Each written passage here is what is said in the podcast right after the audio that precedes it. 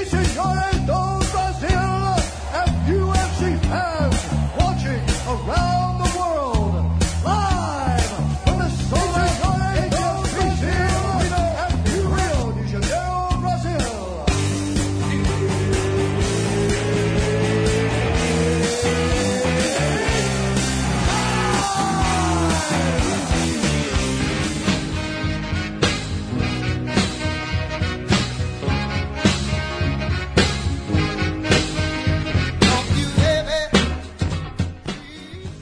Fala galera ligada no MMA Brasil, fala galera ligada na Central 3, It's Time chegando.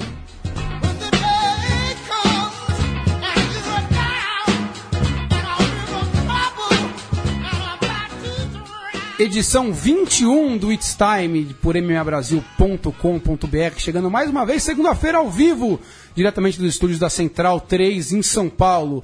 Eu, Bruno Sader, estarei na apresentação deste humilde programa. E na bancada, obviamente, o editor do, e fundador do MMA Brasil e colunista oficial do UFC, Alexandre Matos. Boa noite, Ale, tudo bem? Boa noite, Brunão. Boa noite, pessoal que está ouvindo a gente ao vivo. Bom dia, boa tarde, boa noite para quem vai ouvir a gente aí nos vários momentos subsequentes. Vamos falar aqui que até quando não acontece nada, a gente tem assunto para falar. Ah, o MMA nos abençoa, como sempre, né, Alexandre? Com, essa, com assuntos diversos aqui. Mesmo quando não temos pauta, a gente arranja. Ale, eu quero que por Skype hoje não teremos Diego Tintim, teremos uma outra integrante desse, histórica desse podcast, que eu quero que você faça a apresentação, Alexandre Matos, para quem não conhece. É, duvido se alguém não conhece, né? Só se alguém. Ah, o pessoal mais novo, né? É, quem começou a ouvir anteontem, a gente, né? Quem não acompanha o trabalho do MMA Junk, então a probabilidade de alguém não conhecer é remota, né? Então tá aqui, cofundadora do podcast, nossa colaboradora do site por muito tempo e eternamente com, com as portas abertas para voltar. Fernanda Prato, seria bem-vinda de volta, Nanda. Oh, olá, gente. Esse negócio de ao vivo, né, dá uma pressão. Antes a gente gravava, podia editar ao vivo, dá um... aquele, aquele peso fala besteira, manda, manda editar depois, né? Agora que falar é, vai pro ouvido é. da galera, agora não tem jeito. Ô, Fernanda, você, cê... vão ter que sobreviver aos meus palavrões, galera, desculpa. Ô, Fernanda, você tem saudade de gravar com internet de escada e microfone quebrado? no caso, é. Era aquele barulhinho, né, da conexão do. É, rola uma nostalgia. Ah, dava todo um brilho especial o podcast, né? Mas infelizmente hoje não vai rolar, viu? Primeiro podcast nem internet tinha, né, Fernando? Nossa, e a gente e os arranjos pra gente fazer a música de abertura. Era um negócio que se tivesse, se gravassem a gente no, no, nos bastidores ia realmente ser um pouco embaraçoso. Mas agora a gente fazer até... funcionar é isso que importa. É isso, agora tem até mesa de edição. Pô, Boa noite, Leandro e a mim na edição, mais uma vez, produzindo o podcast. É, Alexandre, vocês colocavam o microfone na caixinha de som, né? Na saída de som do, micro, do, do notebook. Já fiz, e botavam um vídeo tocando no YouTube. Baita qualidade. Que, que saía o pessoal Tava já escutava. Certo, ninguém notava, ok? Não, ninguém notava. É, afinal, o que sempre importou foi a qualidade dos comentários, não a produção, né? Mas, e a gente não... ainda gravava por quê? Cinco horas cada podcast. Sim, sim. Sim, era, era aquele podcast. Isso, na verdade, reclamam até hoje. é, tem a turma que gosta daquele podcast que é pra semana, né? Ele começa a escutar na segunda, um pouco na terça, um pouco na quarta. Dá pro cara ficar uma semana ouvindo o It's Time. E quem chega para gravar o It's Time com a gente também hoje é um colaborador, né? Você sabe, você que está no nosso, nosso Apoias, que ajuda a manter o MMA Brasil, tem a oportunidade de participar do grupo de WhatsApp de colaboradores e de ser convidado aqui para participar do podcast It's Time também, seja por Skype ou presencial. E hoje nós temos um, uma pessoa que não mora aqui em São Paulo, mas está de passagem e um colaborador, e fizemos questão de estender o convite aqui ao estúdio. Então é um leitor antigo nosso e muito assíduo, está sempre com a gente no site toda semana, sempre comentando e participando. Um prazer recebê-lo aqui, Fanini. É, Sinta-se em casa para participar do podcast It's Time e uma honra ter a sua presença aqui no estúdio. Fala galera, bom dia, boa tarde, boa noite, muito obrigado aí. É uma grande satisfação estar aqui com essa equipe aqui. E tamo junto, tô nervoso ainda, mas aos poucos vamos soltar. Vamos, Daqui a pouco vai soltar. Ele é, lá, microfone ba... grande na frente, isso, fone de ouvido isso. grande. São Baiano Barril. Baiano Barril, exatamente. Quer dizer, o cara tá tranquilo lá na Bahia, cai pra São Paulo e ainda tem que participar de programa em estúdio ao vivo, né, Fanny? Tá fácil a vida, né? Exatamente. Mas isso, a gente, por isso que a gente convida você que, que não é colaborador a conhecer nosso programa de colaboradores. Vamos falar mais dele hoje, porque hoje tem sorteio, pessoal. Aqui vocês estão vendo pela câmera. Aqui você que está pelo Facebook ao vivo acompanhando com a gente, pode deixar seus comentários lá. Aqui, ó, boneco do Vitor Belfort vai ser.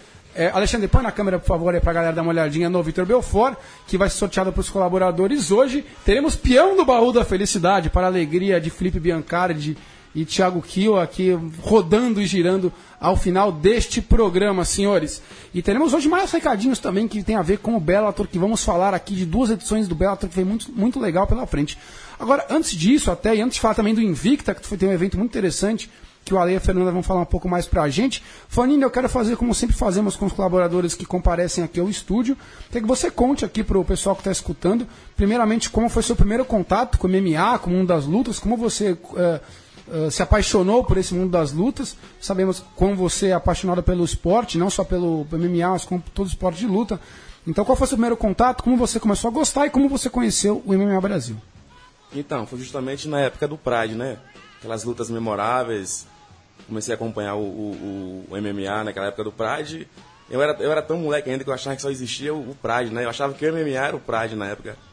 Então, era. Aí passei um hiato aí de uns 5 anos sem acompanhar justamente na queda do Pride, essa transição Pride-UFC. E quando foi em 2009 eu voltei a acompanhar o, o, o MMA, né, já com o UFC bem, bem popular para quem é, é, fã. E aí foi aí que eu comecei a procurar podcast, porque eu sempre curti essa mídia podcast. E fui atrás do MMA Brasil e até hoje estou aí, é uma coisa que, que, que me fez muito bem. Ah, deu aquele, deu aquele Google em MMA Brasil. Exatamente. E acha o site, ó. Exatamente. Alexandre Matos é um gênio, né, de, da criação de nomes, né, Leandro Amin? Por favor, cara. Qualquer um que procure MMA Brasil, acha o site. Acha o site. Mesmo, mesmo que você estiver procurando o Ministério do Meio Ambiente, né? Isso, nossa, a gente recebe, a gente já recebeu, sem brincadeira, Leandro Amin, a gente já recebeu currículos para trabalhar no Ministério do Meio Ambiente do Brasil.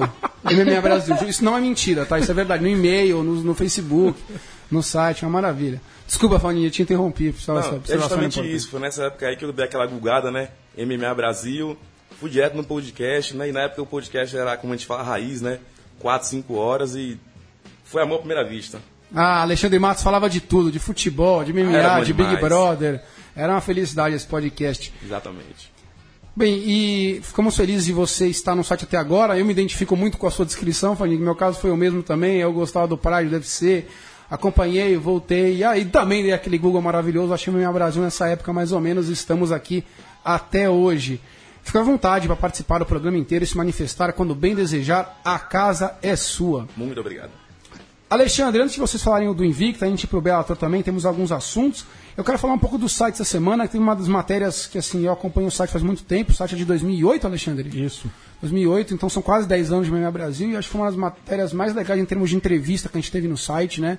Que foi a entrevista do MMA Brasil com George St. Pierre, um top 5 dos maiores nomes do MMA mundial, possivelmente, do UFC com certeza, uh, o, o, campeão uh, moral dos pesos meio médios até hoje do UFC aposentou campeão do torneio depois de tantos anos, do, da organização depois de tantos anos como campeão. E por intermédio de Alexandre Matos, que tem o contato do canadense, e de Pedro Lins, que eu parabenizo aqui no ar, os, tanto o Alexandre quanto principalmente o Pedro, pela condução da entrevista e pelo contato todo com o Sampierre, conseguimos uma entrevista exclusiva com o Jorge Sampierre, entrevista no mesmo nível do que a Renata já tinha feito pessoalmente em Montreal com o canadense então, depois, sei lá, de cinco anos, né, Alexandre, que foi essa entrevista mais ou menos, acho que até mais, a entrevista da, da, da Renata, é. o site volta a entrevistar o George St. Pierre num momento tão especial da carreira dele, quando ele vai voltar a lutar agora pelo UFC. Se você ainda não é, é, leu essa entrevista, vale muito a pena, ele é muito sincero, ele é um cara de respostas muito honestas. As perguntas do Pedro foram muito, muito interessantes, não foi aquelas perguntas de estar tá feliz de voltar a lutar, você quer ganhar a luta, esse tipo de bobagem que o pessoal pergunta por aí. Inclusive a caixa de comentários bombou, o pessoal discutindo muito nos comentários. Então a gente recomenda muito essa entrevista do Sampierre para vocês que ainda não compartilharam. Mais uma vez, parabéns ao Pedro pela entrevista, que foi sensacional. E fica o spoiler, vem mais coisa por aí, né? Vem, vem mais vem coisa. mais coisa por aí, Fernanda, entrevistas desse nível. Fernanda, que trabalha no maior site de, de, de, MMA do mundo, né? Já ganhou o MMA Awards e tal. Ela sabe que não é exatamente muito fácil entrevistar o João Sampierre, né, Fê? Ainda mais para quem não é, realmente. é, para quem não tem o USA Today por trás, para quem não é o MMA Junk, para quem não tem a Globo por trás, é mais difícil ainda, né? Não, com certeza, não tenho dúvida que. Eu tava até pensando aqui enquanto estava falando, caraca, realmente deve ter sido uma missão. Então fica meus parabéns, realmente, porque eu sei como é difícil mesmo tendo trabalhado sempre em veículo grande e tal, não é fácil conseguir um cara como o Saint-Pierre. Exatamente, não é fácil nem para veículo grande, imagina. Imagina para nós, humildes batalhadores do jornalismo independente do MMA, autossustentável, maravilha. Leandro Amin, por favor, eu quero. Tem mais recado, Alexandre? Por enquanto não, né? Tem o. o hoje, hoje a gente deu o pontapé inicial do, do- da semana do Pride. Ah, né? é isso que eu ia falar, é verdade. Eu ia deixar até. Eu quero, ia deixar a música. Manda a música pra mim, Leandro Amin. Manda a trilha 3 pra mim. Que é a trilha do maravilhoso Pride. Não precisa nem fechar o microfone, pode deixar rolando. Vai entrar a trilha- trilha do Pride pra vocês. Alexandre, vem aí 10 anos do final do Pride e, por favor, dá um spoilerzinho ao pessoal do que, que vem por aí nessa semana de cobertura especial do MMA Brasil. É, exatamente hoje, 27 de março, eu tô aqui, é, sobrou aqui na mesa a pauta do, do programa do Trajano, né? Então o Trajano levantou vários acontecimentos de 27 de março, aniversário de Manuel Neuer, etc. E de 27 de março de 2007, exatamente 10 anos atrás, o- numa coletiva de imprensa em Tóquio, o Nobuyuki Sakakibara e o Nobuyuki Takada, que eram o presidente e o vice-presidente do Pride, anunciaram com direito a Lenny Hart, é, que era announcer, aquela announcer que grita e Voz tal. estridente. Isso, que todo mundo conhece. Ela anunciar, orgulhosamente apresentamos os novos donos do, do Pride, o senhor Lorenzo, o senhor de Lorenzo e Frank Fertitta. Então eles foram apresentados naquele dia. É, já tinha um certo boato que o, que o Pride podia terminar, porque o Pride cancelou o, o GP de peso leve que ele estava organizando e que, inclusive, eles dariam uma cartada pro Matt Hughes participar, que ele era o campeão do, do meio médio no UFC, né? O, o peso leve do, do, do Pride, ele era mais ou menos no meio do caminho entre o leve e o meio médio do, das regras unificadas, não era 160 libras, não era nem 155 do leve, nem 170 do meio médio, ele era no meio do caminho. E a ideia do, do, do Pride era trazer, inclusive, o Matt Hughes para participar desse campeonato. Cancelaram, cancelaram o Pride Bushido, que era o, o- uma espécie de. De não, era, não vou chamar de evento de segunda linha, mas como se fosse um UFC Fight Night, que tinha a intenção de promover é, lutadores é, candidatos à estrela. Né? Não eram os Pride FC, né, que eram os eventos principais. E aí essa série acabou também, né? Foi a série, por exemplo, que, que, que fez o nome do Paulão Filho. É, e fez o Takanori Gomi também. Então, é, essa série também acabou. E todo mundo pensou, pô, o Pride tá mal. E aí rolava boato que a, que a Dream Stage Entertainment tinha é, vinculação com a Yakuza, né? Que é a máfia japonesa e tal. A Fuji TV, que é a maior rede de TV é, japonesa, cancelou o contrato de TV aberta, deixou só na, no pay-per-view. Então, é, o Pride perdeu muita força com isso, né? Porque muitos dos acordos comerciais do Pride eram é, relativos a, a- ao contrato da TV aberta. E o negócio foi começando a se tornar insustentável até o ponto que levou 11 meses de negociação, o UFC comprou pela bagatela de menos de 70 milhões de dólares. Né? Se a gente pensar que a WME no ano passado comprou o UFC por 4 bilhões de dólares, você imaginar que o Pride 10 anos antes custou, 9 anos antes na época, né? Custou 70 milhões é, é bizarro, né? Você vê o, o tamanho do trabalho que a Zufa fez para levantar o, o UFC. E aí essa compra é, levou todos os ativos do Pride para a Zufa, né, pro UFC. Então, é, entenda-se por ativos não só a biblioteca de lutas, né, a, todos os eventos do- e, e também todos os contratos. Todos dos os contratos, isso. Então foi assim que Crocop, Shogun, Minotauro, é, Mark Hunt, que- Mark Hunt, que, Que Mark Alexandre Matos criticava por estar fazendo hora extra no UFC com esse contrato do Pride. Exatamente. Todo mundo, né? O próprio Dan White não levava fé. O Dan White contratou o maluco. eu gosto, Vou Fanini. botar um aí um trouxa pra você O- lutar rapidinho. O Alexandre acerta tudo, o Fanini e a Fernanda sabem disso. O Alexandre errou uma vez, quando ele falou que o Mark Hunt estava acabado, depois ele inventou, inventou uma sequência de cinco vitórias. Então, Exatamente. eu pego o único erro do Alexandre em quase 10 anos de site e faço questão de lembrar sempre pra pontuar, sacanear exatamente. ele, lógico. Não, eu erro bastante, inclusive. É, mas sim, esse foi um dos grandes erros. Aliás, cara, o cara que não disser que, que o Mark Hunt estava fadado a terminar e ele ia fazer uma luta e ir embora é um baita de um mentiroso, né? Porque quem Ou o que- troféu mãe de, mãe de Ná Ou também. troféu né? Mandiná, um dos dois, exatamente. Como eu, não, como eu não acredito nessas coisas, eu prefiro ficar com a primeira opção.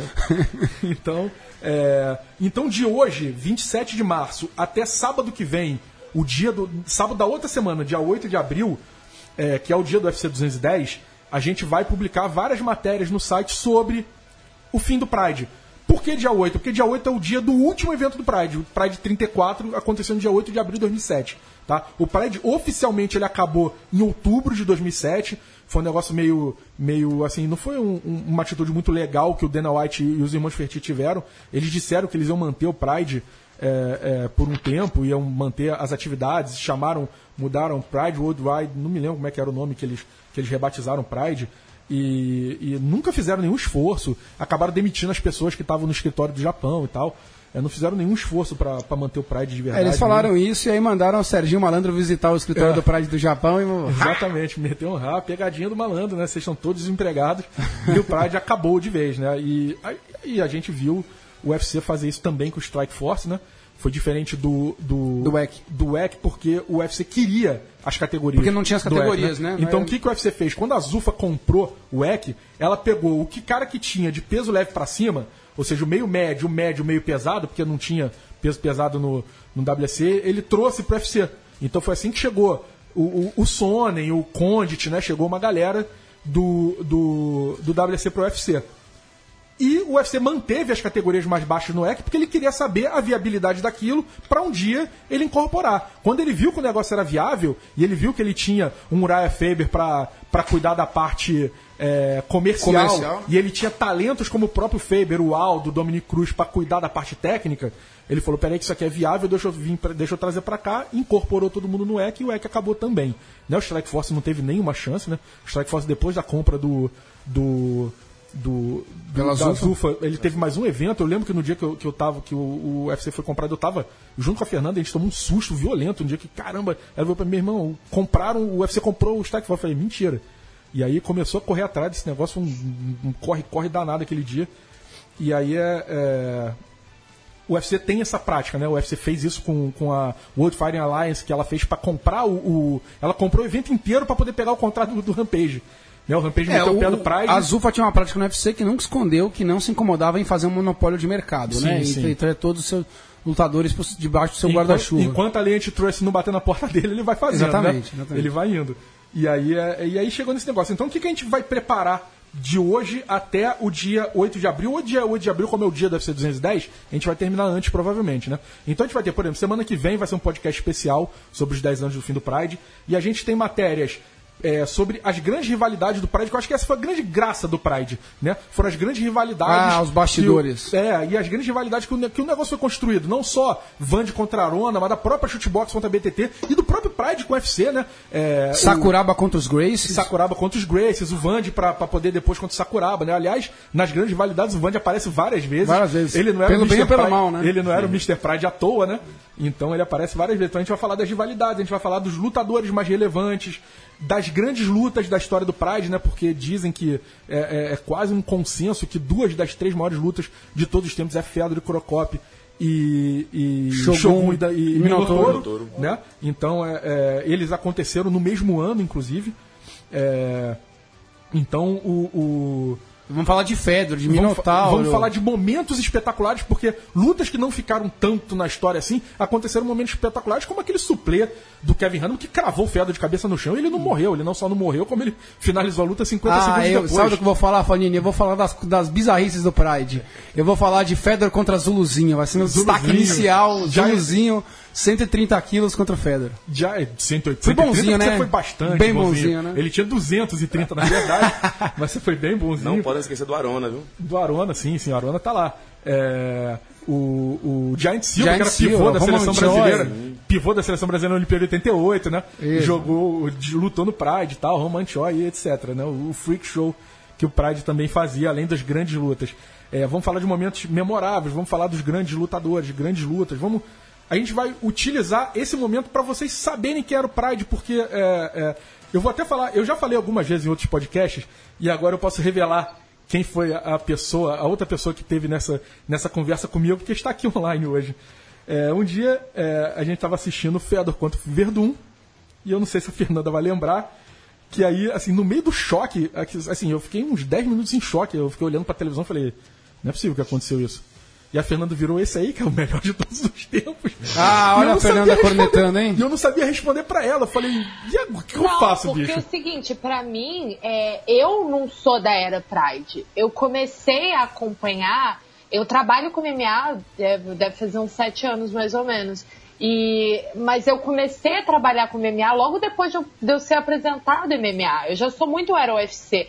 É, não tem nenhum, assim, né? Eu acho que as pessoas têm um pouco de vergonha de admitir isso. Eu não, acompanhei o Pride. O pouco que eu fui exposta ao Pride foi muito o Alexandre mesmo. Então, assim, uma coisa é você ler e assistir as lutas depois.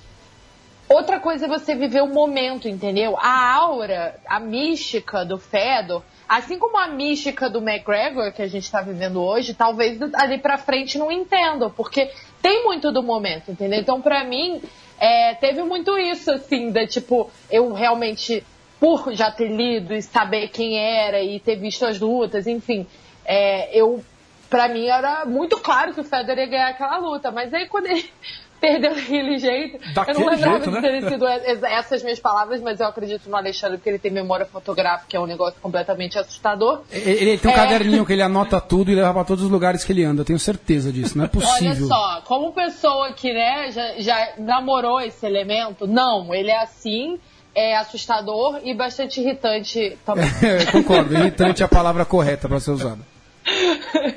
Mas sim, acredito. Se ele diz que eu falei isso, eu acredito que eu tenho falado e não duvido, porque realmente é, é muito é muito diferente você visitar uma época e não você viver, né?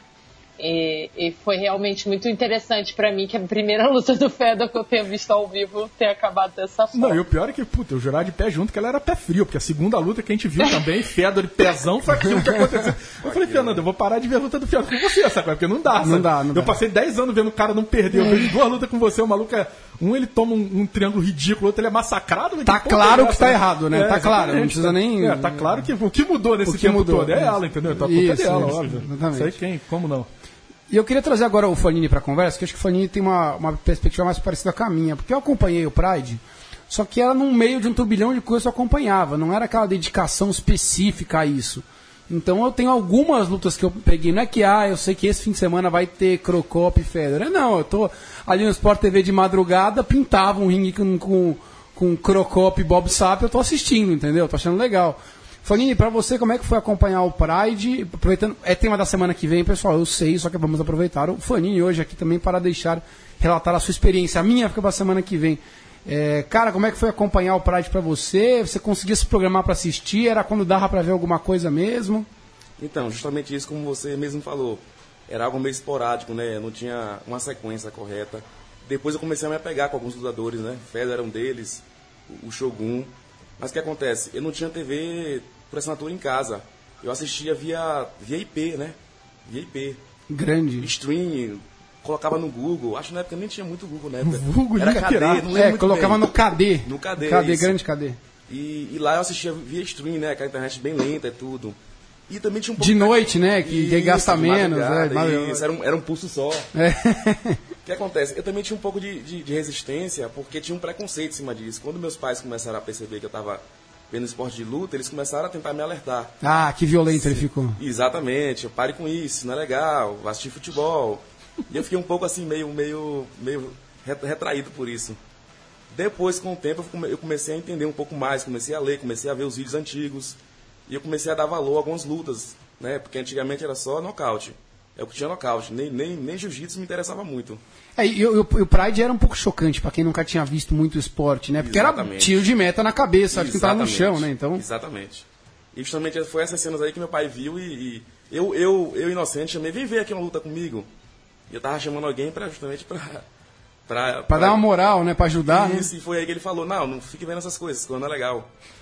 Mas, justamente isso, eu não tinha uma sequência, assim, eu não, não, não tinha uma, uma Não, paixão. e, e- e- e fora que o que você comentou também, a dificuldade de você conseguir a programação. Não sei, Ale, se você pode relatar melhor como é que era, porque eu lembro de moleque, que eu sempre gostei de qualquer esporte, e eu pegava o jornal em casa e ia ver aquele quadrinho na página dos esportes da programação da TV. Isso. Pra saber o que, que vai passar no Exatamente. dia e em que horário. Isso. Puta, o que, que tem hoje? Sim, sim. Porque não tinha o guia da net pra você olhar, não tinha na internet pra você ver a programação. Pra, pra achar uma coisa na internet não tinha YouTube, era um KDzão vaga que era um Google vagabundaço Isso. que tinha. você tinha que cadastrar o site lá. cadastrar, É, então é, é. é, era um mu- mundo muito diferente pra você conseguir acompanhar. Então por isso que eu falei também, eu acompanhava meio que na sorte. Você se informava como, Alexandre? Só por curiosidade isso. É, o que que acontece? O, o- eu tive a sorte, assim, de... Os primeiros UFCs começaram, passaram no, no, no Sport TV, tipo assim, uns dois, três meses depois, né? Então, e antes disso, antes do primeiro UFC, eu assisti ao vivo porque passou na Globo um desafio jiu-jitsu contra a luta livre. E eu achei aquela, aquela, aquela parada assim, assim, não dá pra gente usar outro termo, que aquilo era uma violência o, o, o Valide dando cabeçada no Eugênio Tadeu, aquele bagulho, aquele negócio me deixou louco, entendeu? Eu idade- já tava nascida nessa época? já, já. Você tinha dois anos, se eu não me engano, Isso, na tábua. isso. Você já tinha nascido. Foi em 91, você tinha dois aninhos. Tinha Então. dois anos.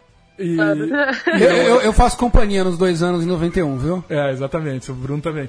É, eu, eu não podia ir, né? Porque eu pedi pra minha mãe pra eu ir, eu, eu era menor de idade, ela jamais deixaria um negócio desse. Só que ela, ela parou pra, pra ver comigo. Por quê? Minha mãe via as lutas do Tyson, quando eu ficava de madrugada vendo a luta do Tyson, minha mãe ficava do lado também vendo, ela ficava fazendo a unha e tal. Tipo assim, ela sabia que era, que era essa briga que, o- que os pais do Fanini tiveram com ele, comigo era perdido. Sete anos de idade, eu tava vendo rock sozinho na cama da minha mãe e acabou. Eu decorei os filmes e minha mãe não tinha o que fazer. Os pais já olhavam e falavam, esse trem já partiu, eu não já vou correr partiu, atrás. Não vou correr atrás, exatamente, já era. Então, é, é, no dia, eu nunca mais esqueço disso, no dia do desafio de Jiu-Jitsu Luta Livre, é, a minha mãe tá do meu lado. E ela começou a ver aquele bagulho bizarro que. Quando a gente olha o o MMA hoje e lembra daquilo ali, é bizarro. A minha mãe virou, era isso aí que você queria. eu falei, é. Bacana, hein? Saudável. E ela não falou mais nada, não, ela não falou mais nada. Ela só perguntou se era isso mesmo que eu, que- se era isso aí que eu queria ir, que eu queria ter ido. Eu falei, é, mãe. E não falou mais O nada. famoso não tô brava, só É. tô decepcionado. Exatamente, exatamente. Tipo isso. Ela pegou, errei, só ali, errei. E aí, cara, o que, que aconteceu depois? É, você achava as coisas em videocassete, tá? Então saía. O, o- quando o, o, o Sport TV passava, o Sport TV era um canal bem novo na época também. É, já tinha saído em, VHS, e a gente já tinha visto VHS, porque o dono da, da locadora era meu amigo, mostrava. O UFC 9, por exemplo, o primo de um, de um amigo meu que morava no meu prédio lutou, Rafael Carino. Ele é primo do Daniel, meu amigo. Eu não E- era tão de outro mundo pra você, é, não assim. era todo mundo. Ele trouxe a fita do UFC 9, a gente viu o UFC 9 antes de quase todo mundo, entendeu? Então, é, é, ele trouxe a fita. Eu, eu lembro que eu só não fui ver na casa dele porque ele tinha um, um pitbull que, sei lá, se ele dava na abolição, aquele pitbull gigante. Então, carinho, não foi mal isso você fazer isso mesmo ou não, mas mesmo, pô, era bizarro. Eu tinha, o cara morava num quarto de sala com um pitbull do tamanho do, do- da sala. Eu falei, não vou na casa do cara, bicho, sei lá, esse cachorro maluco aí vai, vai vir em cima de mim. O cachorro rebocava ele na rua, o carinho gigantesco pulava, ele rebocava o bicho na rua. Eu falei, pô, não. Aí a gente viu na casa do meu amigo e tal, e a partir daí. E quando o Vitor Belfort lutou, o Renato Maurício Prado é, divulgava na coluna dele, que ele tinha no Globo. Entendeu? Então é, era assim que era a informação, era bizarra. E aí inventaram esse tal do Premier Combat, do, do canal que era o Premier ainda na época, né? Quando o, a Globosat inventou o pay-per-view, e aí eu falei, pô, agora é nós, né? Vambora é, é, começar a voltar a acompanhar isso aqui, porque o acompanhamento não era em tempo real, porque não tinha internet e não tinha nenhum canal transmitindo direto. Então a gente acompanhava esporadicamente. A gente ficava sabendo das coisas assim, sabe-se lá como. E aí, quando o Premier Combat nasceu, realmente foi bem melhor. Mas, ah, outra coisa, revista também. Né, é, A Gracie é, Mag. É, a, a, a Tatame, né, a. Grace. Então, é, também era uma, era uma, assim, um trabalho do Marcelo Alonso é, muito, muito árduo de, de, de reportar o que acontecia naquela época que ninguém queria saber. Né? Então era, era bem complicado. E aí foi o. o... Baita historiador que você tem que trazer aqui também um É, dia, né? temos que trazer aqui. Mais já um falei- pra pôr na lista. Já falei com ele também. É, então, quando. Eu lembro quando o UFC começou a botar regra, começou a botar luva, tempo, limite de tempo, limite de peso, eu, eu cheguei a achar. Assim, vou até confessar isso aqui, eu já devo ter falado alguma vez que eu fiquei meio decepcionado com o UFC, porque eu achei que tinha virado coisa de frouxo. E aí eu parei de. Eu meio que, que me despilhei por um tempo. E o Pride GP de 2000, que foi a da, da, da lendária luta do, do, do Sakuraba com o Royce Grace, de, de uma hora e meia, e o Royce Grace que. O, o- e o Sakuraba que não ganhou do Vovchant na final porque é, é, ele estava exausto da luta do Royce. Parece que lutar uma negócio- hora e meia cansa, né? Pare- é, reza a lenda É. que cansa um pouco, né? Então aquilo ali meio que me despertou de volta o, o, o, o- tesão de acompanhar MMA de novo, né? Eu tinha perdido, é, e inclusive, mais uma vergonha que eu vou confessar aqui também, quando o Randy Couture ganhou do, do Vitor, né? Eu achava que o brasileiro era imbatível, né? Grande pachecão. Eu achava, o Royce ganhava de todo mundo. O Vitor chegou lá, passou o carro em todo mundo. Falei, bicho, o brasileiro não perde nessa porra. O Rafael Carino foi lutar, ganhou também. Falei, ah, meu, é aqui. Ah, Diego, Marco Ti- Ruas. o Diego Tintin acha até hoje isso, Alexandre. É, ele acha até hoje, É, Diego. Tintin é aquela... E aí, quando o, o, o Randy Couture ganhou do Vitor, eu comecei a despilhar ali. Porque aí já tinha, já tinha tempo, já tinha luva. Eu falei, pô, o brasileiro perdeu. Eu falei, ah, meu irmão, parei. E aí foi o Pride GP 2000 que me fez voltar a acompanhar de vez e estamos aí até hoje. É, eu, só- eu quero aproveitar e falar, só antes de a gente passar do Pride, que tem muita coisa para falar hoje ainda. Só registrar alguns comentários do pessoal, o pessoal que está com a gente já online acompanhando. Então, Diego Tintin está com a gente, já porque eu mencionei ele, na escuta. O Oscar Vinícius Dória, ah, Lucas Vrenck também sempre com a gente. O Matheus Costa perguntando se o boneco do Vitor vem com um livro, que eu não vou falar o nome aqui porque o pessoal que está curioso lê lá nos comentários. O Marco Antônio, mais uma vez com a gente, já destacando peão, peão, peão, vai ter peão hoje. Ranilson Aquino, dando boa noite diretamente do Rio de Janeiro. Rafael Loureiro, Zé Augusto, Arthur Malaspina, finalmente conseguindo acompanhar ao vivo. Um abraço pro professor Malaspina. Lucas Dib ao vivo, diretamente da China, né, Alexandre Matos? Exatamente. Lucas Dib, nosso colaborador, um abração pro Lucas. Diego Campache, Vanderlei Silva, lutador que me fez gostar de MMA. Acho que muitas pessoas Muita têm, têm- têm- gostam do Vanderlei Silva, um, que ele é o cara muito atrativo para quem gosta de ver Durante essa semana, corpos nos, no chão. nos textos que a gente vai publicar, vocês vão entender por quê. Guilherme Anami, falando que tá chegando atrasado, não está atrasado. O Rui Klein sempre com a gente também, Rafael Oreiro. E o Fernando Tassoni, que primeiro, que feliz que encontrou a gente ao vivo.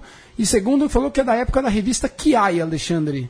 É, essa é antiga também. É, eu nem sei o que, que é isso também, então É, fica aí. vocês, Não né? tenho ideia, gente. Ouvi falar. Fernanda, triste com esses idosos presentes no podcast hoje. E o Na Eduardo. verdade, estou feliz. Estou me sentindo o o puro sumo da juventude no atual momento. E um abraço para finalizar para o Eduardo Vicente, deixando um abraço para todos. Ah, acompanho o papo desde o começo por aqui, saudade do Pride. E o Ricardo Brandt, direto de BH na escuta, Luca Carvalho. É muita gente hoje, hein, pessoal? Ah, vamos falar de Belfort depois, Luca. Muito tema hoje pra gente conversar. Pessoal, mais Pride semana que vem. Eu sei que é legal falar de Pride, é legal de falar das lutas antigas, mas semana que vem é só isso Só para vocês aqui. isso. Então, e já fica o spoilers. Abril, o prêmio de março para os colaboradores está aqui na câmera, é o boneco do Vitor Belfort, gente vai sortear no final do programa. E o de abril é a camisa do Pride oficial, a- o é da Reebok, né, que, que é em parceria com a UFC. Mas o oficial do Pride é a camisa muito bonita, logo grandão, a gente vai disponibilizar a imagem para vocês no nosso Facebook. Quem não curtiu ainda, curte. O nosso Facebook curte a Central 3 também. Beto Magno dizendo que eu sou do tempo que o MMA era só mato. Ah, o Beto Magno começou ontem também, né, do jeito que ele fala, né, Alexandre? É, sim, É. sim. E ele falou aqui que essa semana vai, vai ser boa pro, pra gurizada de olhos arregalados descobrindo que o Takanori Gomes já foi um lutador mega foda, e já foi mesmo. Não, é, e vai ser legal, porque é legal pra quem viveu isso, é legal pra quem acompanhou pouco, é legal pra quem não acompanhou. Então acho que vai ser uma matérias muito legais, um programa muito legal na semana que vem. Bem, vamos começar a falar de evento, de luta especificamente, e eu quero trazer o papo agora principalmente para Alexandre e para Fernanda para falar do Invicta que teve nesse final de semana, que traz alguns nomes potenciais que podem estar desembarcando no UFC brevemente, né, Ale? Por favor, faça uma introdução ao pessoal e suas ponderações sobre essas duas lutadoras que podem desembarcar em breve na maior organização de MMA do mundo. É, na verdade não são nem duas, né? São três, porque três, inclusive perdão. uma derrotada é, no evento também poderia ir. É, a gente vai falar basicamente das duas lutas principais do, do, do Invicta 22. É, a Tony Evinger, que era a campeã é, peso galo, ela disputou o TUF 18, né? Saiu, não, não teve um papel muito bom no TUF 18 e ela se reinventou no Invicta a ponto de é, assim, é, é complicado você dizer, você chamar alguém de campeã mais dominante de uma, de uma organização que tem a Cristiane Cyborg, né? Isso. Mas, tipo assim, ela lutou mais que a Cyborg e tal, até porque tem muito mais gente na categoria dela do que da Cris. Mas é complicado usar o termo mais dominante que a Cris Cyborg, né? Então não vamos usar essa expressão. Mas, enfim, ela foi a, a, a campeã do, do, do Invicta, que mais vezes defendeu o cinturão, que mais, mais, mais lutas disputou. E ela já tinha vencido todo mundo, né? E chegou uma hora que falou assim, a Tony Evinger já tá começando a fazer hora extra no, no, no Invicta. Né? Tá na hora dela ir pro. pro. pro UFC. UFC. E aí chegou a, a última luta dela, sem ser agora do. do. do Invicta 22, que ela perdeu o cinturão de um modo muito controverso, né? Ela estava se defendendo de uma chave de braço da Kuznetskaya, que é a mesma lutadora que enfrentou ela agora. E aí o árbitro central pede pra ela tirar o pé da cara da lutadora. Ela tava tentando se desvencilhar da, da, da, da situação, botou o pé na cara da menina e ela não chutou a menina. Ela Ela só. usou de alavanca? Não! Ela tava apoiada, entendeu? Não usou de alavanca, não pisou, não chutou, não fez nada. E pode ou não pode, na sua visão? Pode, pode. Apoiar pode, o pé na face pode, ali. Pode. Ué, quando você vai dar um, um Ela não armlock, fez nada de errado. Nada de errado. Quando você vai dar um armlock, você não bota. A sua perna não fica por cima do tronco da pessoa quando você puxa o braço. E dependendo de como você estiver posicionado, essa perna pode sobrar na cara da pessoa. Paciência, acontece. Entendeu? Quando você vai é, é, puxar a, a, a, o braço da pessoa, pode ser que sobre o, o, o, a perna ali na cara dela e sim, não pode chutar, não pode dar calcanhazada, não pode dar bico, não pode fazer nada disso. E ela não fez nada disso. E na hora que o árbitro manda ela fazer isso, ela meio que ficou tipo assim, eu não tô fazendo nada de errado, peraí. E nesse peraí a menina puxou e finalizou ela. Que também então, a outra não tem nada a ver com a não história. Não tem nada né? a ver com a história, né? Exatamente. E aí a Kuznetsky finalizou ela. A equipe da Tony Evans entrou com uma petição, com uma representação, né? Com um apelo lá no, na, na, comissão atlética e conseguiu transformar a luta em no contest. Ah, os advogados são demais. Uma palmas para essa classe maravilhosa. Exatamente, esse bando de vagabundo, tipo. That tipo, no one ever. o primeiro a dizer isso na história do mundo. Exatamente. É, então, é, conseguiu remarcar a luta. É, tirou a derrota. Né, a Evan já não tinha perdido ainda no, no Invicta, tirou a derrota da, da, da, do cartel dela e remarcaram a luta. E aí ela não deixou nenhuma dúvida sobre a, a legitimidade do resultado e quem é a legítima campeã. Então aí eu queria trazer agora para a Fê falar o que, que ela achou é, dessa luta, dessa segunda luta da, da, da Evan, que ela chegou a ter um perrengue no primeiro round, né, Fê? Diz ela que não teve perrengue nenhum, né? É, que, ela, é... que ela consegue segurar o, a respiração, né? Porque ela é lésbica, logo ela consegue segurar a respiração por muito tempo. Diego Tintin, Diego Tintin vai desenhar a explicação coisas, depois. Ela é incrível. Mas ela depois, na entrevista com a, com a Laura Sanko, né, ela falou um pouquinho mais sobre isso. Ela comentou que ela já estava imaginando que isso fosse acontecer, né, que ela fosse é, viver esse momento da, da, da, da, adversária tentando mil finalizações e que o plano era isso, tipo, ficar calma, não tem nada aqui que eu não consiga sair. Aí ela falou que não chegou a sentir nada, nenhuma, tipo, que ela não, não tá arranjando nada ali. Ela comentou, eu também não arranjei nada com aquele footlock que eu tava tentando, mas enfim, eu tenho que fingir que eu tô ocupada, né? É. E isso depois de falar que ela passou mal porque tinha comido comida mexicana antes de lutar, o que realmente não parece uma boa ideia. Mas ganhou mesmo assim. E é, como você comentou, ela tá claramente fazendo hora extra no UFC, inclusive no, no MMA Junk a gente tem um colunista que falou sobre isso, o Ben Fox. É, e o caso para Evan Jenny pro UFC é muito forte. E, e, ela mesma falou já, numa entrevista, que ela acha que quem tá perdendo são eles, né? Sim. É, acho que agora, de repente, é, como você falou, agora que ela provou, porque se ela. Claro, a gente sabe o que aconteceu, o resultado foi overturn, tudo certo. Só que ainda tinha aquela polemiquinha. Ela foi, provou, sou campeã, esse é meu cinturão, adeus. Eu acho que agora não tem por que ela não ir para lá, entendeu? Seria curioso para mim, porque ela tem o tipo de personalidade que é, o fã de MMA médio talvez tenha um problema para lidar, porque quando o homem fala essas coisas eles acham ótimo, mas quando mulher fala nem tanto. Então, é, não sei como ela vai ser recebida dentro do UFC, em termos de, de aceitação geral do público, mas eu não vejo porque ela não ir nesse momento, até porque eu não acho a divisão peso galo do UFC particularmente forte, sinceramente. Eles sim, podem sim. receber. Eh, não, não tem. Se for olhar ali. Até a Ronda, eu acho que dá problema para a maioria das pessoas ali. Você tem a Amanda, a Valentina, depois da Valentina, quem tem? Ela tá fraco. Pode ser. Eu acho que a Evan já pode chegar já pegando uma, uma disputa de cinturão do UFC, porque não? Eu posso me dar uma pergunta, me, me, me, intrometer no papo de vocês aqui? O Fernando, eu queria saber de você que cobre pelo MMA hum. Junk, o, o MMA. É, a gente vê que hum. o Invicta né, no Brasil está começando agora, tem algumas transmissões. O próprio Fanini comentou que gosta de acompanhar, né, Fanini? Exatamente. Mas muita gente ainda não acompanha, não tem aquela profundidade toda. Aí nos Estados, nos Estados Unidos, você sente que está estabelecido o Invicta como um, como um evento que a comunidade do MMA toda acompanha de perto? Ou ainda por ser só feminino e tudo mais, tem essas barreiras que não deixam ele ganhar uma proporção de um Bellator, por exemplo? Eu não acho que é só por ser feminino. Eu acho que todas as promoções que não, é, não são UFC acabam tendo algum tipo de.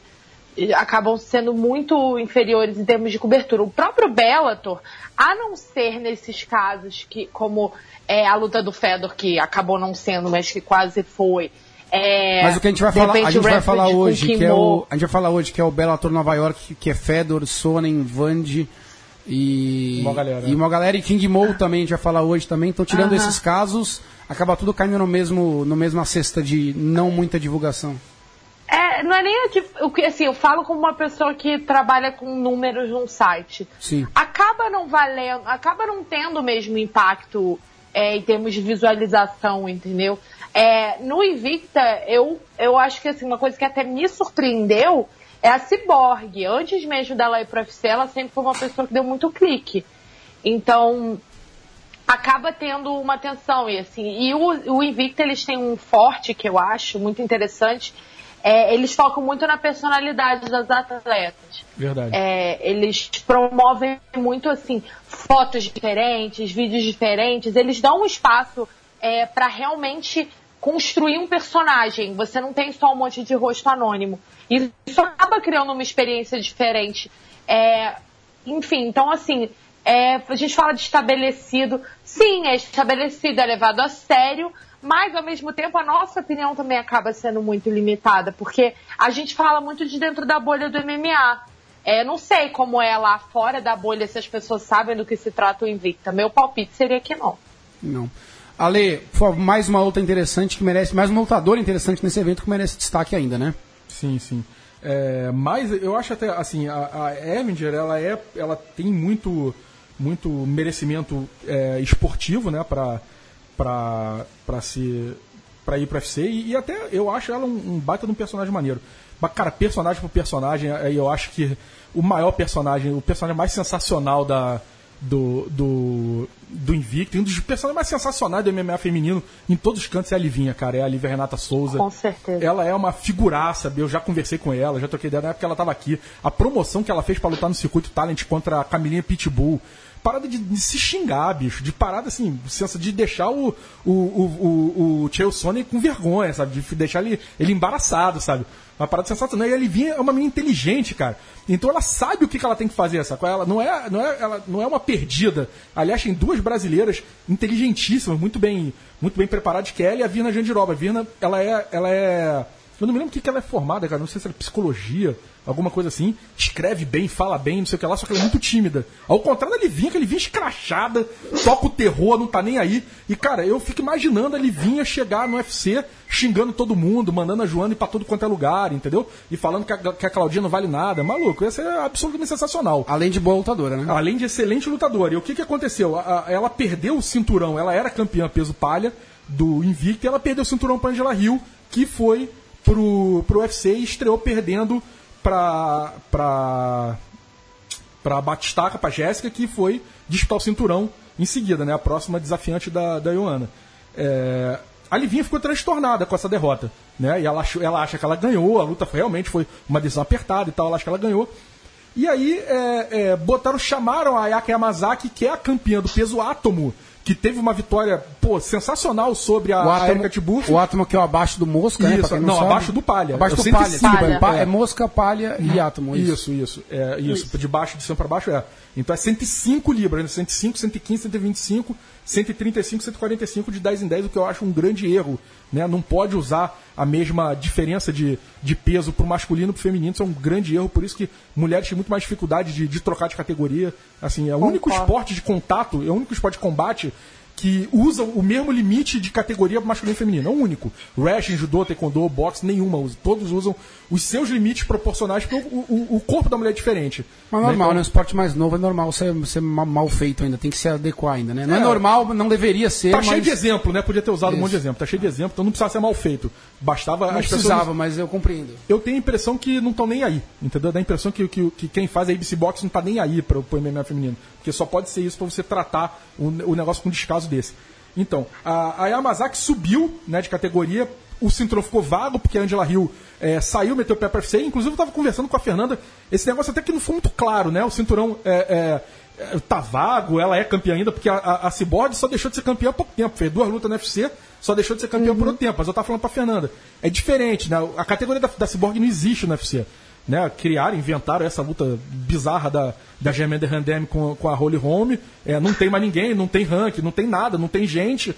É, a próxima adversária, a próxima desafiante deve ser a Cris, sabe-se lá quem vai ser depois, vai ser a Holy Home, e eles vão ficar fazendo triangulação, né? Vai ser triangular ali as três, porque não tem mais gente para fazer isso.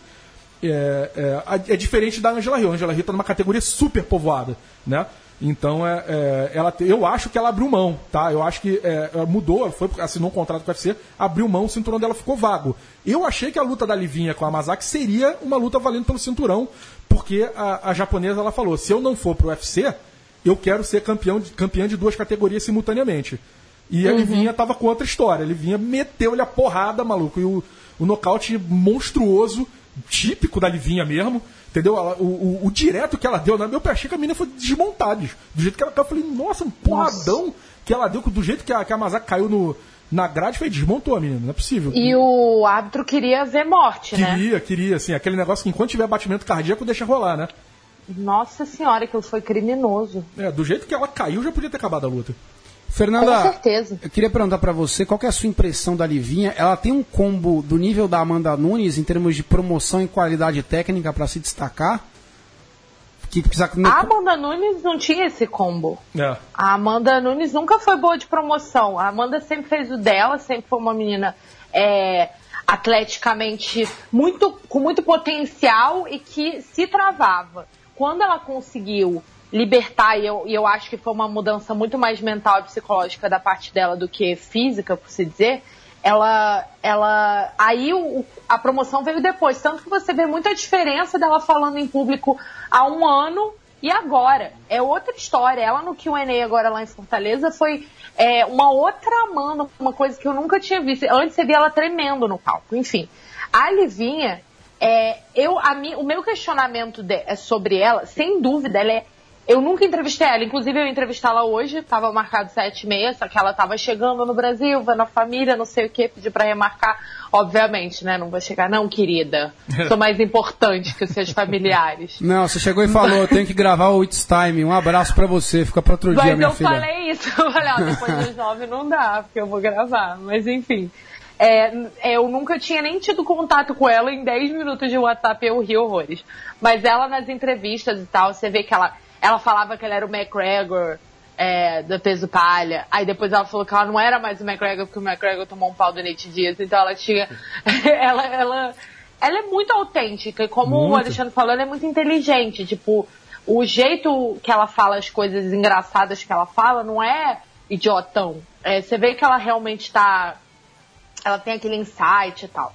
É, portanto, porém, eu não sei como isso traduz para o público de lá, sinceramente, porque muita coisa fica entre o brasileiro, né? Tipo, um cara tipo uma Saranduba, que a gente ama aqui. Lá, ele é zero.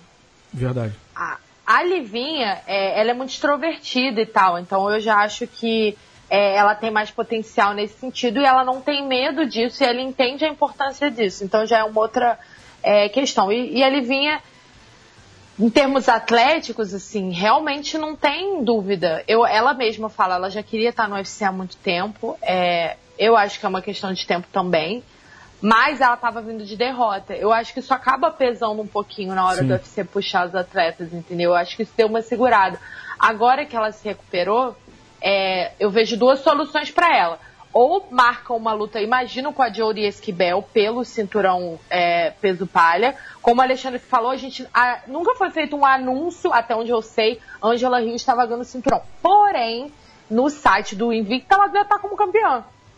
Eu acho, imagino, que tenha ficado uma coisa meio implícita que, tá, que o cinturão esteja vago, até porque não, não acredito que depois de uma derrota, Angela Rio esteja querendo voltar pro Invicta e até porque eles raramente assinam um contrato de única luta no UFC. Ela deve ter quatro lutas lá, três, não sei. Sim. Enfim, então.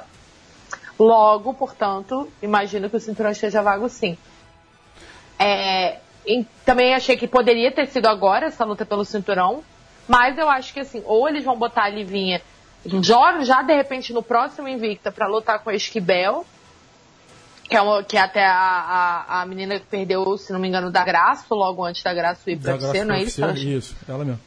E que ganhou também nesse Invicta, é, embora também tenha sido uma luta bem competitiva. é, ou que a Livinha vá pro UFC. E eu acho que vai ser a divisão peso palha, eu acho que ela tá bem mais recheada do que a, a peso galo no UFC. Por, assim, muita gente não pensa isso, mas é o que eu vejo hoje. Sem dúvida nenhuma. Mas eu acho que ela seria uma adição muito bem-vinda. Até porque, vamos lá, supondo que a Ioana é, derrote a Jéssica, isso fecha muito a, as, as possibilidades da categoria, né? Sim, porque a, a, a número 2 já perdeu duas vezes, né? Uhum. Aí fica muito complicado. E fica muito, exatamente, fica, a trilogia já não tem tanto interesse. Com a, pessoas como a Livinha entrando, é, eu acho que dá para dar uma, uma movimentada legal na categoria. Eu não vejo por que ela não seria chamada para lá, sinceramente. Duvido que a Livinha vai chegar pedindo milhões, o que penso eu deve ser o impedimento de um cara tipo Marlon Moraes. Sim. Mas enfim, Sim, seja o Marlon é muito, Já ganha bem no WSF. É, isso. Pois é, porque no caso dele já era pra ele estar no UFC.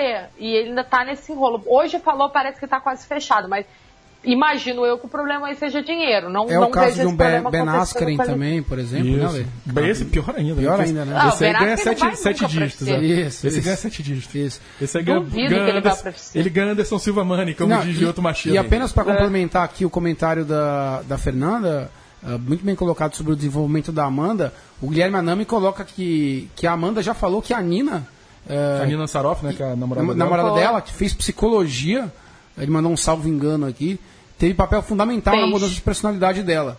Então, Não, essa- com certeza. É, é- ela mesma acredita muito, a Nina, nesse trabalho de. Não só o trabalho psicológico mesmo, mas de é, tirar a cabeça da Amanda um pouco da luta, entendeu? Mostrar Aham. pra Amanda que ela podia se divertir e fazer outras coisas fora. é, fora do, do- de ficar naquela neurose, que era a neurose dela. E isso acabou contribuindo muito. Mas sim, ela, ela fez psicologia, o nosso amigo está correto. Um abraço para Thiago Kiel e Estela Martins, que vão pintando na área para acompanhar o podcast ao vivo. E vamos seguir na trilha maravilhosa do Pride. Alexandre, rapidamente, em um minuto, que a gente tem muita coisa para falar hoje. Já vamos falar de Bellator com King Mo, Rampage Jackson, Fedor, Sonnen e. Ah, você tem um minuto para falar do Brave. Tivemos Luca Ca- Lucas Carrano falando com a gente aqui sobre o Brave de Curitiba. Aqui tem o Brave 3 aqui no Brasil. E vem o Brave 4 em Abu Dhabi, né, Ale?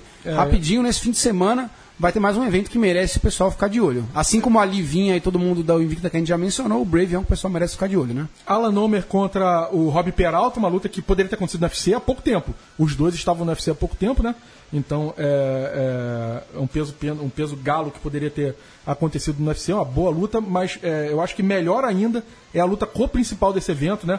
O Marcos Vinícius Nuguete, da X-Gym, é, que é um moleque muito bom, ganhou do Samuel Trindade, que disputou o TUF, é, ganhou do, do, do Éder Bambu, ganhou do Ismael Marmota, ganhou de uma galera boa ele vai pegar o, o, o cara, o árabe, o lutador do, do, do Oriente Médio, que está sendo trabalhado pelo, pelo Brave, que é o cara que tem mais talento, né? Ele perdeu a última luta, assim, ele tava ganhando a luta, ele tomou um porradão do nada e foi nocauteado, né? Que é o Mohamed Fakreddin.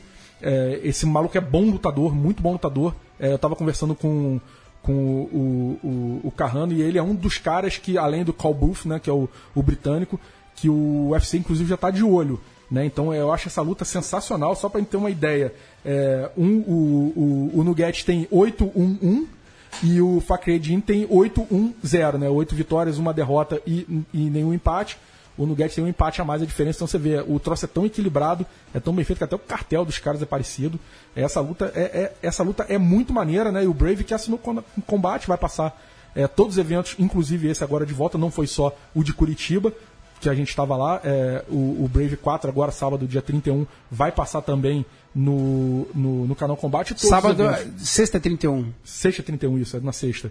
Exatamente. Vai Alô, João Gabriel. Gélia, coluna MMA além do UFC, hein? Pintando na sua telinha no MMA Brasil.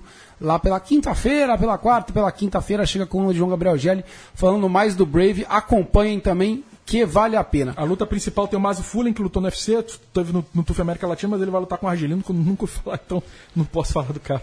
Nunca, o cara tá na luta principal do Brave, eu não sei quem é. Porém, acompanharemos. Acompanharemos. Se claro. tá lá, não é de graça, né? A gente Exatamente. conhece o Carrano, que o pessoal que trabalha lá. eh, Se tá lá, não é de É graça. porque ele tem algum motivo pra estar ali, exatamente.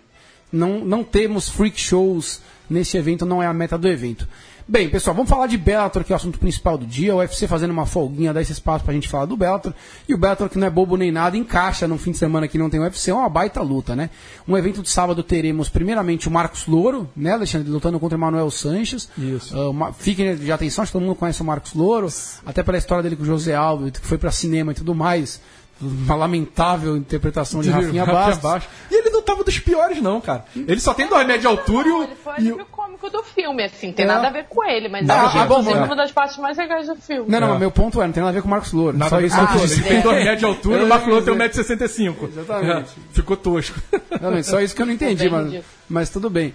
E eu queria, eu queria destacar a luta principal do evento, King Mo contra O Rampage Rampage Jackson, Jackson. assim, dois caras que todo mundo conhece, dois caras de estrada ah, histórica no mundo do MMA. E o King Mo, pra quem não viu essa semana, deixou um recado pra todo mundo que curte o MMA Brasil no nosso Facebook, facebook.com.br MMA Brasil. Você entra lá e vê o recado que o King Mo deixando, falando na nossa campanha do Apoies. A gente agradece ao King Mo, ele não sabe português, né? Então ele não vai entender meu agradecimento aqui. Só que Ele já agra- sabe, ele sabe um monte de palavrão, inclusive, que ninguém lá na É. América Top já ensinou pra ele. É, os caras ensinam ele, né? Os caras, vulgo. De vez em quando ele manda- Alexandre e Pedro. É, E, e ele mandou, ele já mandou no WhatsApp pra gente, pra mim, pro Pedro, como é que, como é que fala isso, como é que fala aquilo, pra ele poder xingar os caras lá, maluco. Sensacional. O King Mo fez questão de, de fazer um vídeo aí pra divulgar o Apoia-se. E um vídeo, na verdade, pra, apoiar, apoiar o nosso trabalho, né? Então a gente fica muito honrado em ver gente do gabarito do King Mo esportivo, que no King Mo do meio que a gente acompanha, se dando ao trabalho de fazer um vídeo pra mandar pra gente. Então tá lá o vídeo legendado pra todo mundo assistir do King Mo, mandando um recado legal. Ele fala que tá fazendo preparação da luta contra o King Mo, mas para, contra o Rampage Jackson, mas parou pra falar com a gente. Então fica o meu agradecimento aí em português ao King Mo, mas já falamos com ele pessoalmente também para agradecer a ele. E Alexandre, King Mo contra Rampage Jackson. É uma né? revanche, né? do- Uma revanche, isso que eu falar. Da primeira luta, que foi, pra mim, um resultado bem, bem, Bem controverso, feito, né? Bem controverso. Eu achei que o King Mo ganhou do Rampage na primeira luta. O Rampage é um rascunho do que ele já foi. E vocês vão. Se vocês quiserem saber exatamente quem foi o Rampage, a gente vai falar bastante dele No também Pride. no Pride, né? Mas o próprio, pô, foi campeão do UFC também, né? Ganhou do Dan Henderson e tal, ganhou do Chuck Liddell de novo. É, então, é, eu achei que o King Mo ganhou, né? Vamos embora ver como é que ele vai. Você é amigo comportar. dele e você não conta. Eu quero saber o seguinte, Fanini, você, você, você tem esperança que essa luta seja boa? Porque assim, o King Mo, ele, por exemplo, essa luta contra o Rampage ele foi bem. Só que ele, ele tá optando por uma abordagem mais segura ultimamente, o King Mo, até pela idade dele também, ele já é um cara mais experiente. Ele anda numa fase boa, mas eu acho que ó, uma abordagem mais segura. Fanini, o Rampage não tá lutando bem, isso a gente sabe. O que, que você espera dessa luta? Você espera uma luta muito morna, como foi a última? Você espera o Rampage sendo mais agressivo? O King Mo abusando, tentando abusar do wrestling dele? Então, é justamente isso que eu, que eu tava pensando agora em falar. Eu acredito que vai ser uma luta morna de novo e de novo controversa.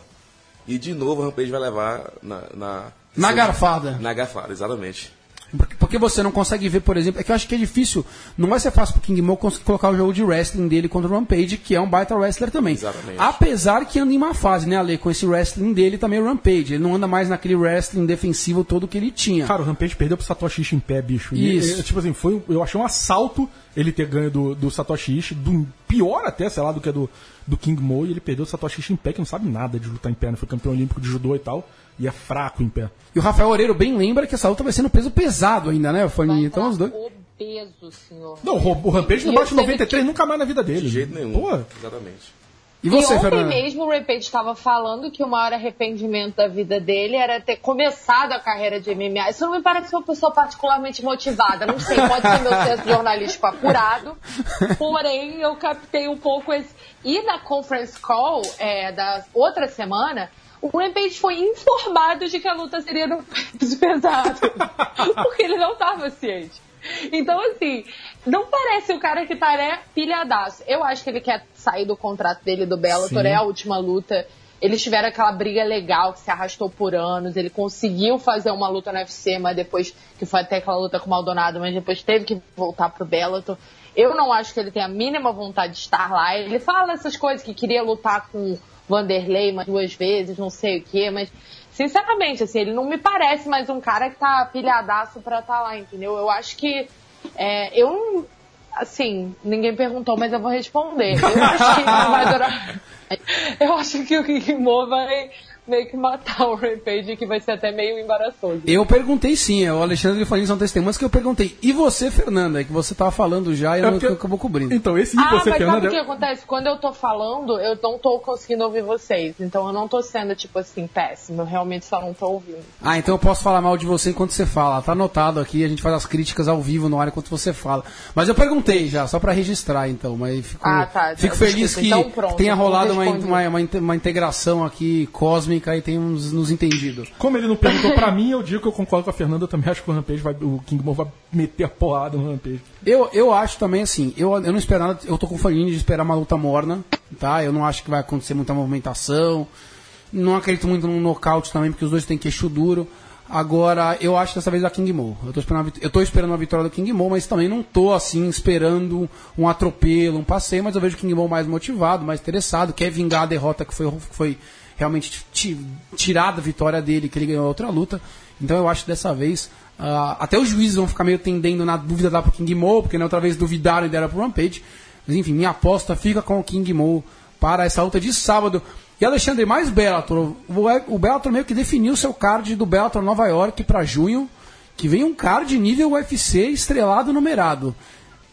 Na verdade, tem cinco lutas e meia anunciadas, né? Porque um deles tá sem, tá sem adversário. É, eu queria- E, tipo assim, não interessa o resto, né? Isso, isso, eu quis dizer, definiu o cardápio principal. Definiu o que- o que interessa. O que vai ser servido É. no- de petisco não tá menos importante. Exatamente. Esse evento Bellator 180 vai ser pay-per-view, né? Vai ser o segundo pay-per-view da história do, do, do UFC. É, uma ou duas semanas antes do International Fight Week. Então eu acho que vai ser duas semanas, porque é 24 de junho, International Fight Week. O sábado vai ser dia 8 de julho, que provavelmente será Jorge St. Pierre contra Michael Bisping. É, então. Eu nunca sei como o Alexandre sabe dessas coisas, Fanini. Eu não, eu não entendo. incrível, é incrível. É, não, mas assim, eu entendo, mas é muita estimativa realmente, porque seria a data que mais faria sentido. E eles, como eles ainda estão sem data e eles precisam de um evento gigantesco para aquela semana, realmente faz Não, sentido. não, mas meu ponto é o seguinte, eu sei, eu, Fernanda, eu sei que cai lá pelo 4 de julho, né? Mais ou menos.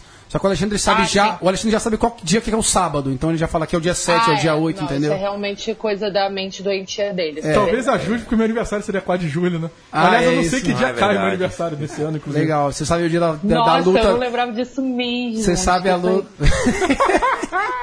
Baita, essa memória você tinha que ter. Agora, o, vai ser criticada depois por isso.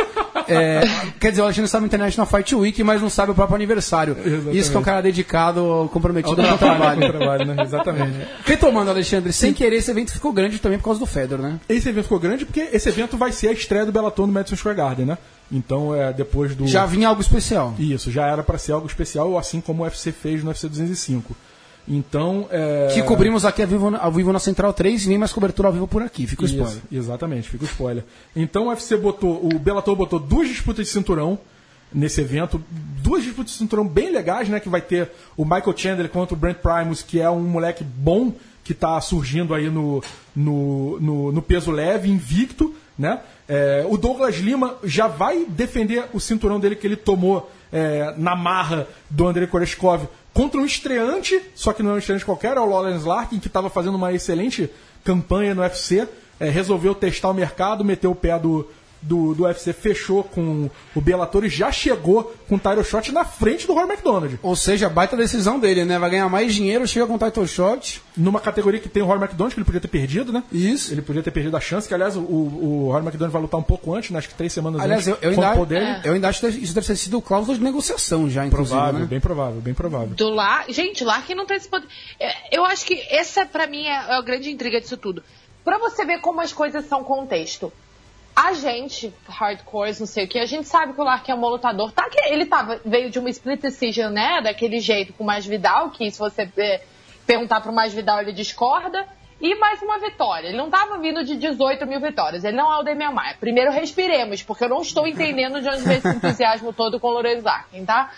Há um, dois meses tá todo mundo cagando pro Lorenzo Larkin. E ele vai pro Bellator e de repente o Lorenzo Larkin é um puta de um prospecto. Eu não, eu não entendo como a mente do, do, do pensador de MMA médio funciona, porque. E eu caio nessa armadilha também, porque logo a gente começou a pensar: ah, mas aí ele já vai entrar, ele, é, ele merece entrar no title shot. Ah, Enfim, não, é, não sei, não sei, não diria não. Ele não estaria tendo um title shot no UFC tão cedo, entendeu? É, mas eu acho que no caso do Rory foi também uma questão de timing, porque ele pediu pra caramba a luta com Douglas. Ele com certeza teve mais poder de negociação com o Bellator do que o Lawrence, porque apesar dele estar tá vindo de derrota, a gente sabe bem como foram as últimas lutas dele, e ele é um nome muito maior do que o Lawrence Dark. Então, se o Lawrence Dark, se ele não consegue botar só entro se for para disputar o cinturão, eu não vejo por que seria o caso com o Lawrence, entendeu? É, a diferença, a, a questão é que, é, não sei se a Fernanda esqueceu, a vitória que ele teve depois da vitória contra o Masvidal foi uma puta de uma vitória que ele meteu uma porrada no New Magny. No que Magny, tava, sim, é, mas... Que tava com nove vitórias, oito, oito vitórias e nove lutas. Não e que o. New Magny seja o John Jones também. Sim, né? não que seja o John Jones, É exatamente. isso, entendeu? Sim, o, Ma sim. o Magno é um cara consistente, mas ele também não é uma, uma vitória tão maiúscula assim em termos de, de, de, punch mesmo pra sua carreira, entendeu? Não, mas eu- eu acho que o Bellator- que você perdeu não, não mantendo o Larkin, sinceramente. Porque eu acho que ele tinha muito potencial, mas eu não acho que ele esteja consolidado da forma que as pessoas Não, ele falam. não é nem questão de consolidado. Eu ele acho que tem é um uma aposta, de, né? Ele tem um estilo de luta atrativo. Isso, e ele é um cara que tem potencial pra crescer, tem um estilo de luta atrativo. Eu acho que foi uma jogada do Bellator pra apostar num cara que pode ficar alguns, alguns, não sei muitos anos, mas algum tempo pelo menos já desenvolvendo a categoria E e, convenhamos. Larkin contra o Douglas é uma possibilidade de uma pancadaria épica. Isso, isso. Entendeu? É um, Com certeza, mas uma e o dinheiro todo que o Bellator quer Ah, fazer? Porque eu acho que rola uma desconexão entre o que o Bellator faz. Ah, mas aí o Scott tipo- Cooker mandou um WhatsApp aqui me dizendo que ele já faliu um evento tá louco, e pode estar louco pra falir outro de repente. né? Exatamente. Então, é, é, é, ele já, isso que eu ia falar, né? Ele já tem histórico de fazer isso, né? Ele, ele, ele, ele é responsável direto pela falência do Strike Force, né? E, pelo, e, pelo, e pelos candidatos lá do. Pelos, candidatos, pelos patrocinadores terem metido o pé, porque falou que não dava, o evento era insustentável. É, ele tá andando no mesmo nível, o negócio que agora ele tem uma, uma grana fortíssima por trás, que é da, que é da Viacom, que é uma empresa gigantesca, né? Por trás do, do Bellator, mas ela não está com, com, com a torneira de dinheiro aberta, é, jorrando à vontade. Afinal, ninguém é rico jogando dinheiro Ninguém fora, é como você sempre diz, né, Alexandre? Não, Exatamente. Não me levem a mal. Eu acho que a, a mesa tá virando pro Bellator, sinceramente. Por quê? Há uma coisa de mentalidade de ordem um pouco. Quanto mais lutadores saírem do UFC e mostrarem que, bem, é, há um mundo lá fora e até apelarem para a questão da vaidade, porque tem muito do estou lutando com os melhores do mundo e você pensar, não, de repente também há pessoas muito boas em outra promoção. Eu acho que isso tá tirando um pouco do poder do UFC, sim. Eu vejo essa mudança, só que eu acho que isso acaba sendo um pouco mais a força das circunstâncias e dos próprios lutadores do que inteligência do Bellator, entendeu? Sem Essa é a dúvida. minha opinião. Não, eu acho dúvida. que eles estão. Eles têm umas coisas assim que funcionam, mas que são meio a caralha. Porque aí bota essa luta do Lima com o Larkin que pro fã casual é, é, é- tá ok. Por um lado acaba sendo inteligente, porque o, o cara vai ligar pra ver Chael Sonnen e Vanderlei Silva que, cara, pelo amor de Deus, há três anos ninguém estaria nem estaria se matando antes de querer ver essa luta e agora a gente tá super interessado. O que que acontece com a gente?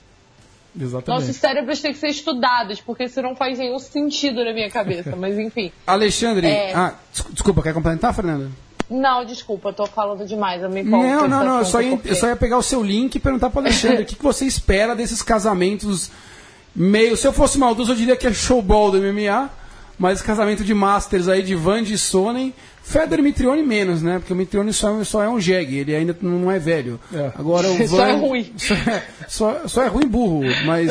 o- Ele só é patrono do Barangão. Isso, resto- só isso. Agora, o que você espera de Van de Sonnen? Cara, eu acho que o Van e o Sony eles estão preocupados aí porque o Temer tá querendo acabar, tá querendo adiantar a aposentadoria, então os caras estão achando que vão ter que lutar até 90 anos para poder garantir o seu lugar no INSS, que essa é uma baita luta de INSS, né? É, Tio Sony, como a, a, a, a Fê falou, a- a- quando tava no TUF Brasil 3, todo mundo queria ver essa luta, né? Os dois, um fez uma cagada maior que a outra e a luta caiu, né? Um sai pela janela, o outro toma tudo que ele pode, que ele não pode. E Ainda aí- virou o Vitor Belfort, né, nesse é, meio é, tempo. Exatamente. ser ainda- e ainda surge o Vitor, né, no meio dessa confusão toda, né? Então é. é- Ah, cara, o Vitor vai tá ser todo- sorteado hoje, hein? daqui a pouquinho, pessoal. Fiquem de olho Tá aí. todo mundo parado há mó tempão. Então, é. Cara, mas, tipo assim, o que eles vão falar o que eles vão encher o saco, eles vão atrair é, é, atenção, eles vão atrair interesse, assim como o Fedor vai. E por que, que é legal? Porque Uhum. o Bellator cercou é, ele, esses caras por gente que vale a pena ver. Não só o Brent Primes, que é um, um lutador muito bom, mas como o Michael Chandler, que é um lutador excelente, que não deve nada é, é, aos melhores que estão lá no, no UFC na categoria. O Douglas Lima e o Lawrence Lark vão fazer uma puta de, uma, de, uma, de um quebra-pau. E, cara, é o evento que vai chegar o Aaron Pico. Entendeu? É, ninguém sabe quem é, né? Você vai falar com o fã médio, ele não sabe quem é, ninguém acompanha wrestling. Quem leu o MMA Brasil Quem sabe. lê MMA Brasil Exatamente. sabe, né? Já, já leu algum, algum tempo atrás. E assim, esse moleque, se ele for metade do que ele promete, esse moleque vai ser o cachorro, o capeta. Porque esse moleque é, é- é excelente no boxe, excelente no wrestling. Tem 18 anos, fez 18 anos no ano passado. é, eu, eu acho que ele faz 19 depois do, do Bellator 180. É um potencial homicida. É, é, o moleque é um, um monstro, entendeu? Então, é que ótimo que ele vai ter um palco desse pra estrear pra todo mundo saber quem é. E outro cara, tem outro moleque muito bom, irlandês, James Gallagher, que é excelente também, que deram pro Shinzo Machida. Vai ser uma luta contra o Shinzo Machida, É. que é o irmão do Lioto, que é outro, outro matchup bem maneiro. O, o, o Shinzo tem quase 40 anos, né? É, Tá então, vindo de dois nocautaços. mas tá né, vindo o dois nocautaços, exatamente. Numa- na última luta ele nem tava lutando tão bem assim, mas pegou um É, baita nocautão. pegou bem. É, e o James Gallagher, puta, é, pra mim o Shinzo, inclusive, é azarão nessa luta. Só que o James Gallagher tem 19 anos. O moleque é muito novo também. Então eu achei sensacional você botar dois caras como o Chael Sonnen e o Vandy, que vendem luta até no UFC, imagina no Bellator, né? E conjunto com o Fedor, lutando no mesmo card, e botar um bando de Isso. moleque que vale a pena você ver. Porque são, é. o futuro. Entendeu? Então eu achei, assim, eu achei a montagem desse card muito bem feita. Entendeu? Uma É, baita não, jogada agora, inclusive, até no meio do que eu tava falando, lendo, assim, realmente eu concordo totalmente com você. Só que o que eu acho curioso é a nossa própria mentalidade, assim, porque o Vande já não estava mais atraindo tanta gente quando ele saiu do UFC. O Cheo também não. E o Fedor, bem ou mal, ele lutou. Se é pra ver o Fedor ganhando de, de qualquer um, a gente já viu também. Não é como se o Mitrione fosse, né, esse puta peso pesado.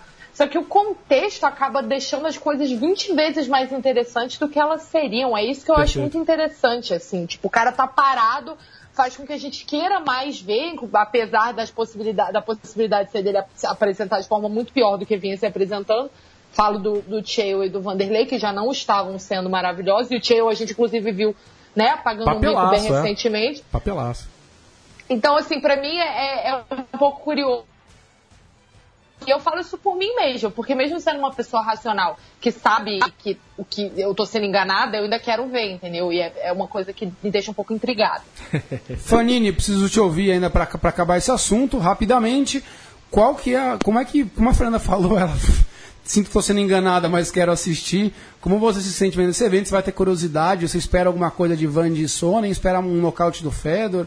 Talvez o Mitrione ganhando de uma lenda que nem o Fedor? O que, que te intriga mais nesse evento? Só para deixar a sua impressão geral. Então, é, Fedor é sempre Fedor, né?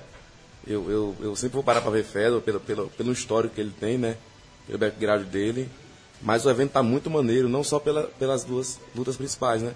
Por todo, por todo o card, né? Como, como o Alexandre falou, muito prospecto, muita luta bem casada. É, o evento, o, o Belo tá de parabéns por promover esse evento. Mas assim, eu espero uma, uma, uma pancadaria pelo casamento de lutas e nas lutas principais, né? Diversão, né? É, é, Vandy e Sony é, no, no, no trash talk, né? No, no pré-luta. E na hora da luta, o nível, o nível da luta vai cair um pouquinho, mas vai ser bem divertida. Um pocão. É, mas, mas Fanini, eu sou por esse lado também. Eu sei que eu não vou ver nada de especial em termos de luta, Exatamente. mas eu me divirto, porque eu, sei, porque eu já sei o que eu vou ver. É nesse sentido, eu já sei que eu vou ver um trash. Aí, Exatamente. Então eu pego a pipoca e fico feliz vendo. Isso, exatamente. Então, é justamente isso que eu MMA de qualidade você já vai ter visto antes. Exatamente. Pessoal, vamos à parte final que tem sorteio de presente pro colaborador.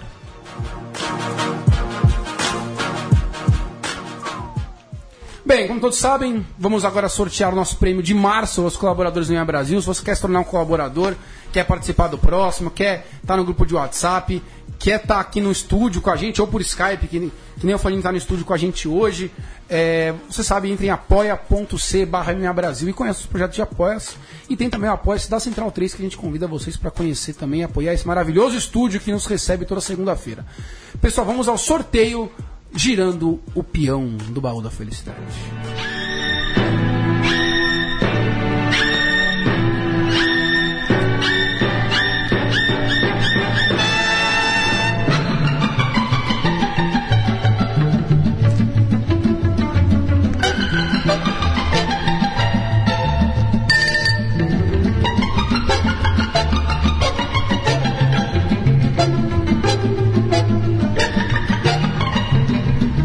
Parando o peão, vai parando o peão. Emoção, suspense. Alexandre Matos mostra o boneco.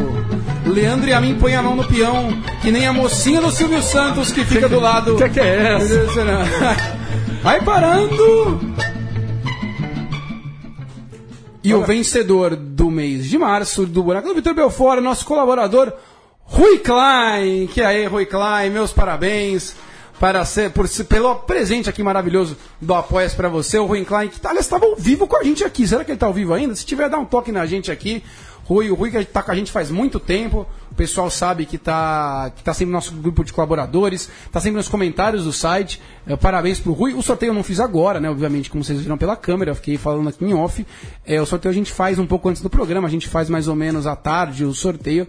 E aqui eu tenho sempre aquele registro de quem ficou nas três primeiras colocações, que não serve pra nada, né? Porque não tem prêmio pra segundo nem pra terceiro. Em segundo ficou o Juan Macedo, direto da Bahia também. Acabou O- de chegar, acabou Já de chegou chegar, já né? ficou no pódio, Já né? ficou no pódio. E em terceiro, Kira Grace ficou em terceiro. Quem não sabe, a Kira Grace, sim, ela mesma, a comentarista do UFC no combate, eh, de todos os eventos de MMA do combate, é nossa colaboradora. Rui tá em Klein está, aqui. está online, está aqui comemorando. Olha aqui, o? Rui Klein, Rui Pedro Klein Neto, vencedor aqui do mês de março. Um abraço. Rui, manda por inbox no Facebook, por favor, o seu endereço residencial, comercial, enfim, aonde você prefere que a gente envie o boneco que vai autografado por Alexandre Matos e com marquinha de beijo de Diego Tintim atrás. Ale, pega uma caneta mais grossa depois, essa acho que não vai ficar, hein? Dá pra escrever aqui, não sei o que você vai. Bem, pessoal, estouradíssimos no horário. Fanini, um prazer recebê-lo aqui nos estúdios. Volte mais vezes para São Paulo e a casa estará sempre aberta para você aqui no estúdio. Muito obrigado por ser um colaborador nosso e continue no dia a dia do MMA Brasil com a gente. Muito obrigado aí, pessoal. Muito obrigado, Ale, o Bruno, toda a equipe aí. Um grande abraço aí. Foi um- uma, uma satisfação imensa estar aqui nesse, nesse estúdio, com, bem estruturado, bem, bem legal, fazendo parte dessa equipe aí. Um grande abraço, pessoal. É, e posso dizer que honrou, né, Alexandre? Ele honrou a tradição dos nossos colaboradores de fazer um papel bonito um papel aqui bonito. no estúdio. Fernanda, tchau pra você. E o pessoal tá falando aqui que você tem que voltar mais vezes, né? O Ricardo Sedano tá mandando. Fernanda, sério, volta mais vezes no podcast. sobre isso com o Alexandre. A gente vai tentar fazer isso uma coisa mais frequente mesmo, mas aí a gente vai estourar o tempo sempre. Então, realmente é uma relação de troca aí, galera. Desculpa pela verborragia, mas foi um prazer. Não, é um prazer aqui. Você, como traz muito conteúdo, pode falar o quanto quiser, que a gente não se importa. Não precisa nem falar que a porta está aberta, que seria uma ofensa da minha parte que cheguei depois de dizer que a porta Se da a casa... atividade for post, você que fala isso pra ele, né, É, exatamente. Eu cheguei depois de morar na casa e tenho que falar que a porta está aberta, não vou falar isso. Você está sempre convidado para participar do podcast. Ale, tchau. Tchau. Até semana que vem, pessoal. O especial do Pride vem aí. Semana especial do Pride no site. A gente espera vocês aqui no podcast It's Time segunda-feira que vem. Um abraço a todos.